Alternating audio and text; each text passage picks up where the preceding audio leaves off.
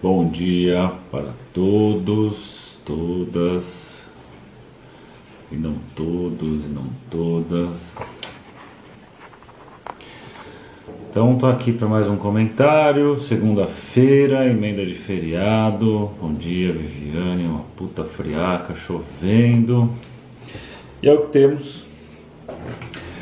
Comentário aqui, é, acho que é extremamente útil de, se pensar sobre a questão de, da maldade, né? Maldade humana. Parece que o único animal que realmente é mal na história é o ser humano.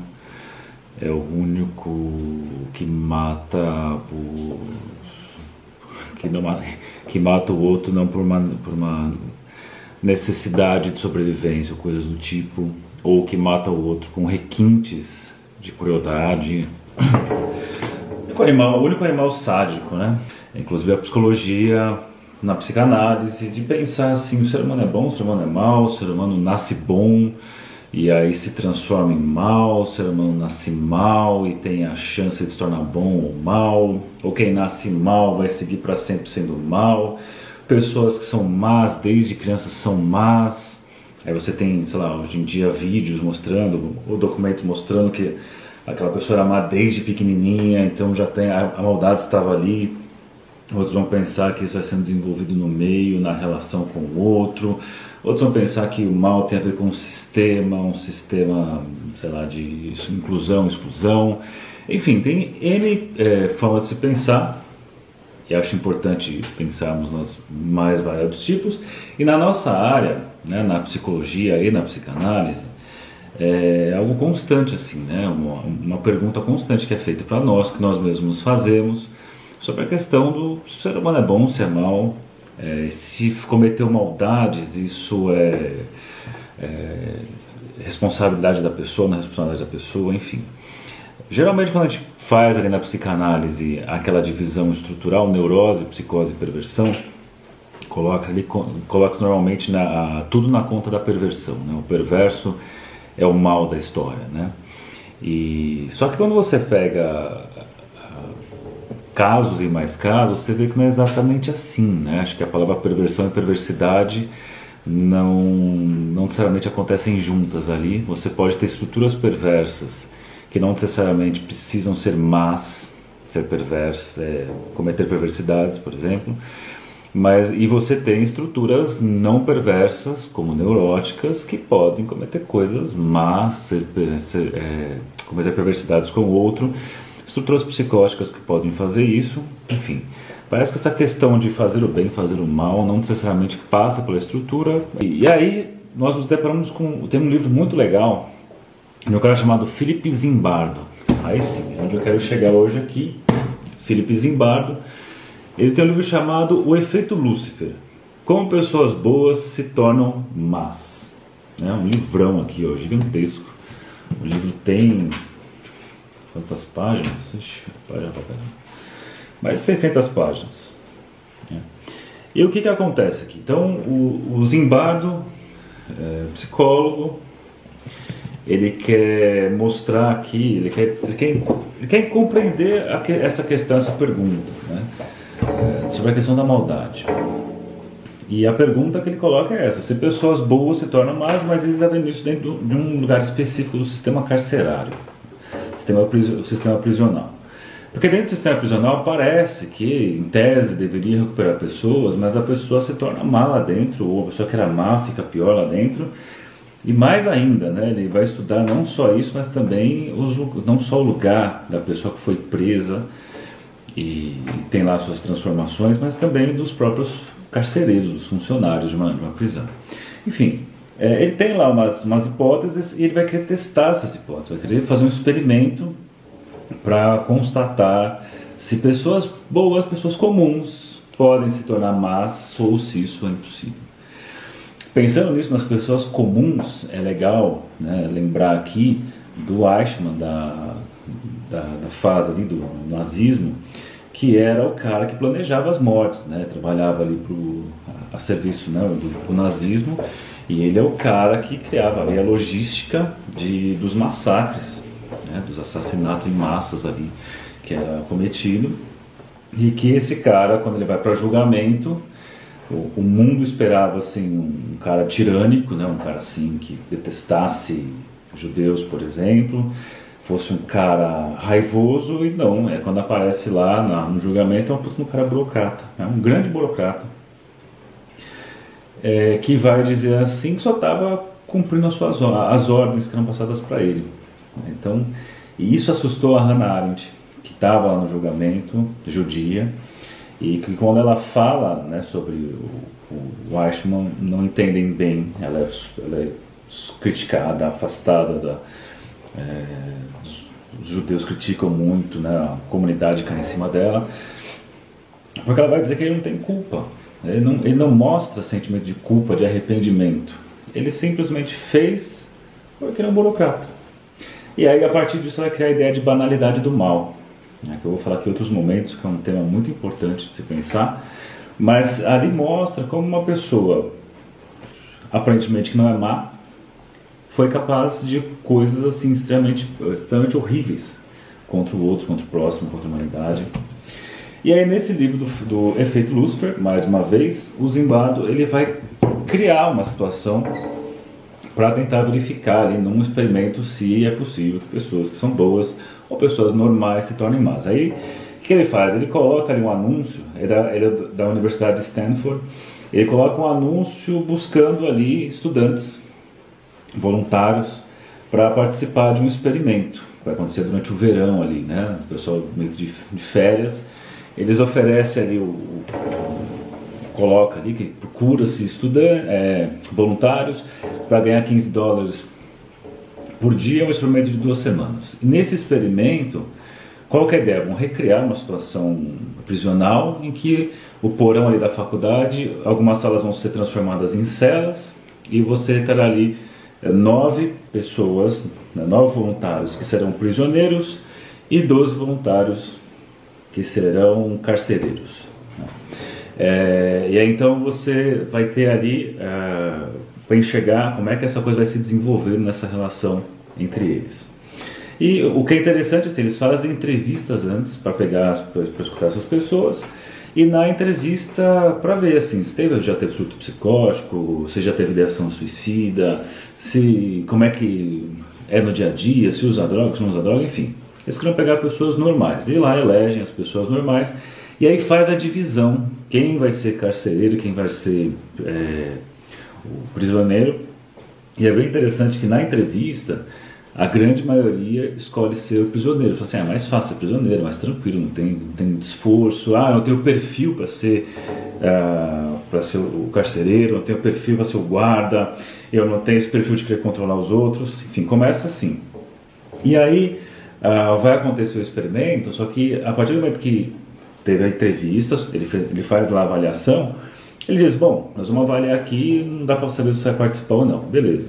Porque qual que é a ideia? Eles queriam começar o experimento, não assim, ah, então dia tal vocês apareçam aqui, que nós vamos começar o experimento às 10 da manhã.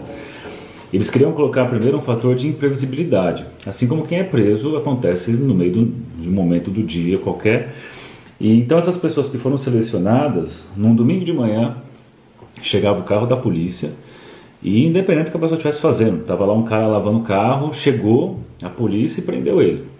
Ele já sabia que era o, o experimento, outros ficavam assustados, outros não lembravam, depois lembravam, ficavam mais tranquilo. Então eles chegavam até a prisão, a prisão entre aspas, né, do, no, na faculdade, no, no porão, dessa maneira. Então, quando chegavam lá, então eles tiveram a sua liberdade ali interrompida num momento imprevisível. Isso foi um fator importante. E eles são levados lá para a universidade. Quando chegam na universidade, é, você tem até, se você assistir o filme também, você tem esse filme para tem, você encontra na Google Play e na Apple Vídeos lá X. Você tem, inclusive, é interessante o jeito que mostra, né? No começo, assim, você tem lá quem são os prisioneiros, os carcereiros e um pouco de pé atrás de como agir. Ah, tem que tirar a roupa dele, te manda ele ficar pelado, então desinfeta o corpo, agora coloca uma roupa. E quando coloca uma roupa, é um vestido, é um vestido assim, e tem algo proposital, né? Algo, até uma hora o Zimbardo ele fala isso né, com a equipe, eles comentam lá que ficar dessa forma de vestido, porque vai ter ali um, uma das pessoas que ajuda no experimento é um ex-detento. Né? E esse ex-detento ele fica puto quando ele fala assim, mas que absurdo, cara, não tem essa de usar vestido na, na, na prisão. Aí o, o Zimbardo explica, a gente está fazendo isso, a gente tem limitação de, de, de, criar uma situação simbólica. Fala, a gente quer criar uma situação de vulnerabilidade simbólica e é, real também, né, mais concreta. Ele fala, essa, essa questão de usar o vestido e ficar sem cueca por baixo é ficar com as coisas balançando, que de alguma forma isso deixa a pessoa mais insegura, né? Quando tem, não tem essa, de alguma forma, essa coisa que, que sustenta ali por baixo, né? Que mantém a coisa encaixadinha ali. Então é interessante isso, essas sacadas que o Zimbardo tem. Enfim, aí começa o, o experimento. A ideia era durar duas semanas.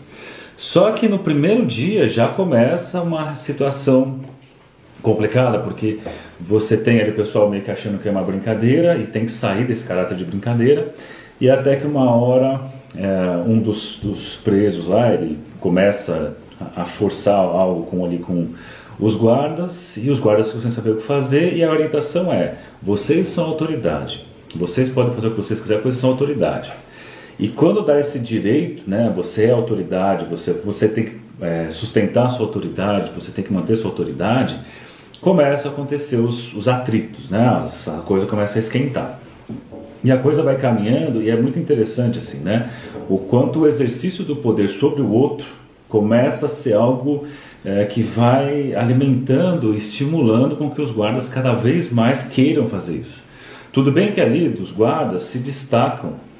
Agora eu fiz a conta ali, falei 9, 12, agora não lembro, acho que, acho que é 9 9 que fica.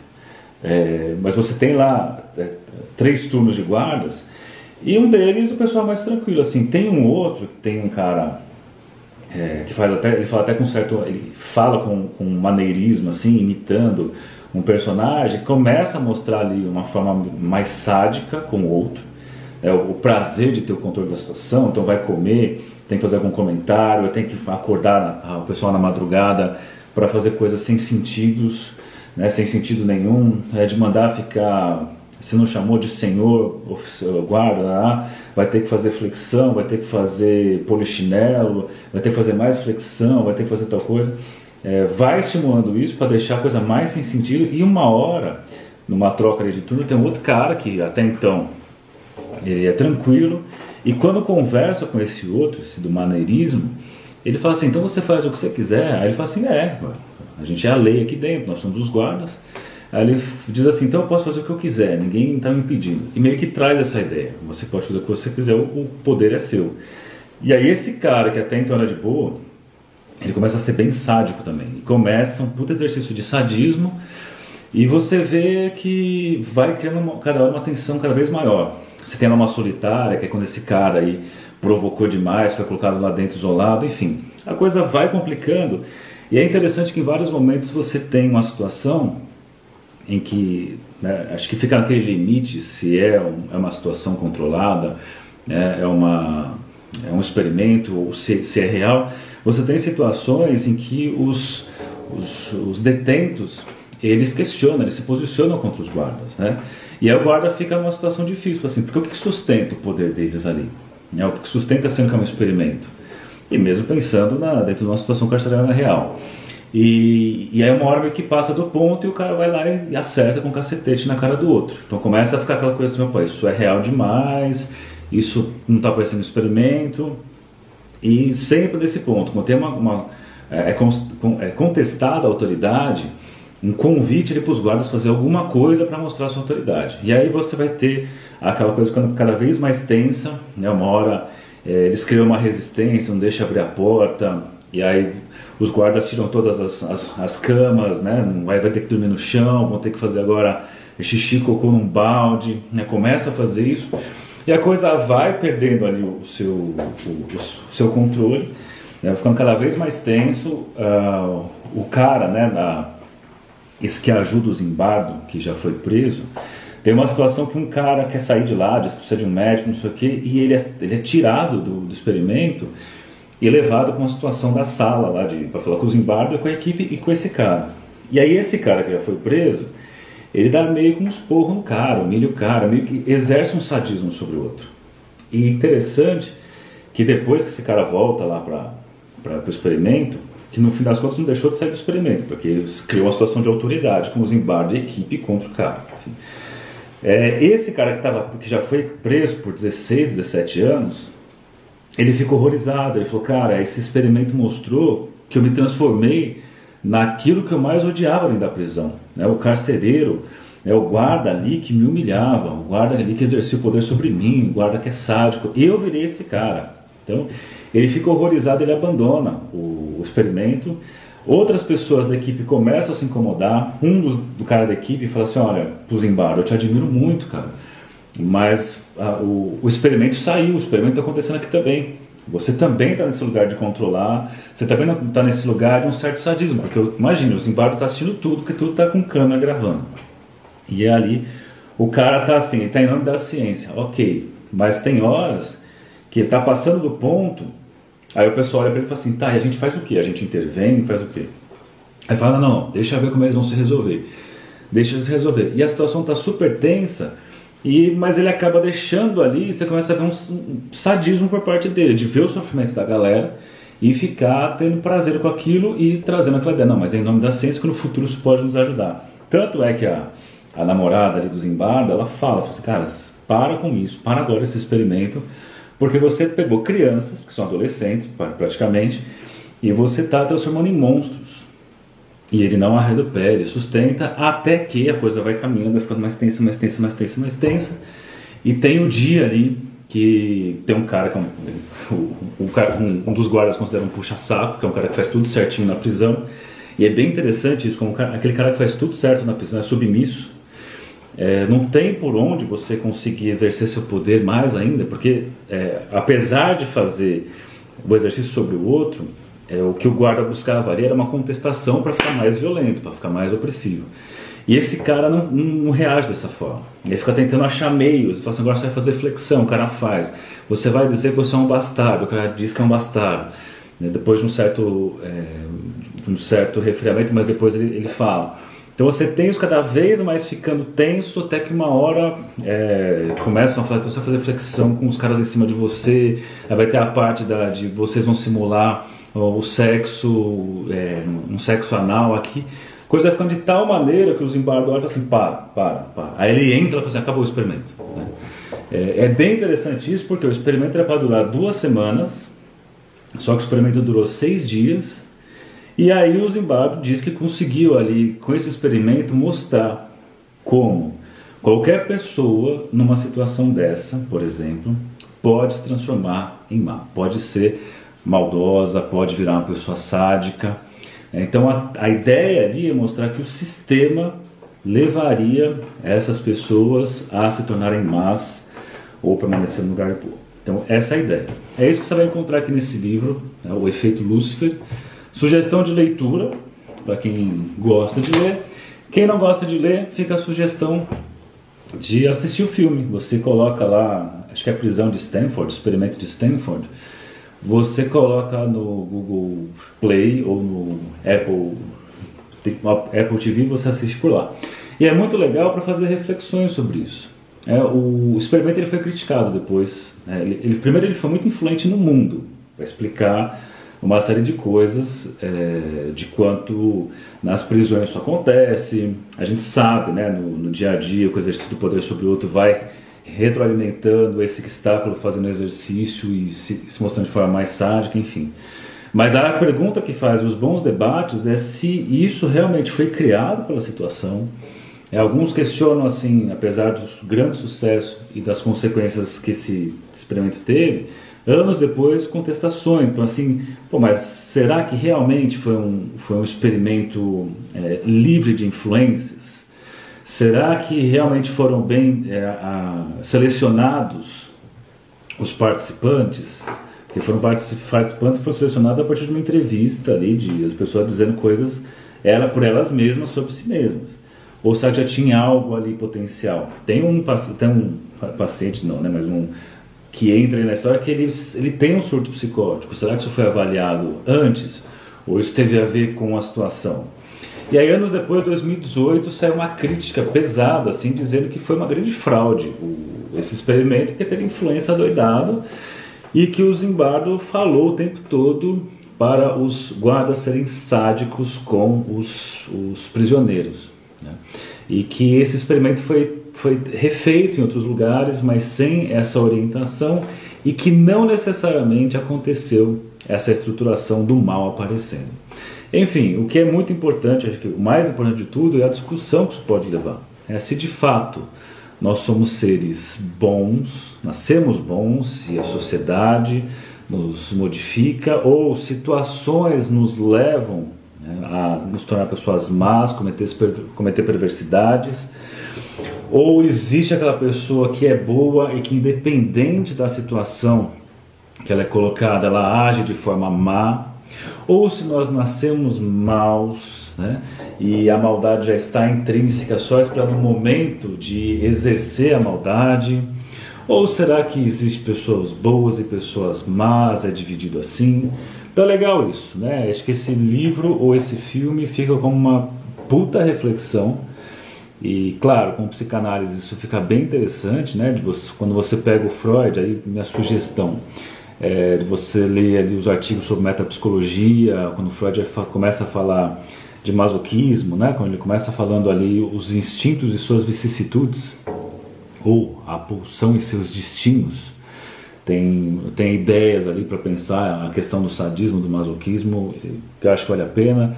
Você tem depois ali é, o problema econômico do masoquismo, mais para frente, 1924, também leva algumas reflexões, enfim. É um puta banquete aí de, de ideias para você estudar. Efeito Lúcifer, do Zimbardo, articular com Freud, por exemplo, e talvez com outros, outros psicanalistas, né? O Winnicott já não concordaria. O Winnicott vai pensar para uma outra via, né? Que eu curto menos, eu gosto mais da leitura freudiana da coisa. Então é isso, gente. Então, bom dia para vocês. Segunda-feira, emenda de feriado. Quem está em São Paulo, friaca, 17 graus, chovendo. E amanhã, em pleno feriado, teremos mais um Bom Dia Psicanálise. Se tudo der certo. Bom dia para vocês e até amanhã.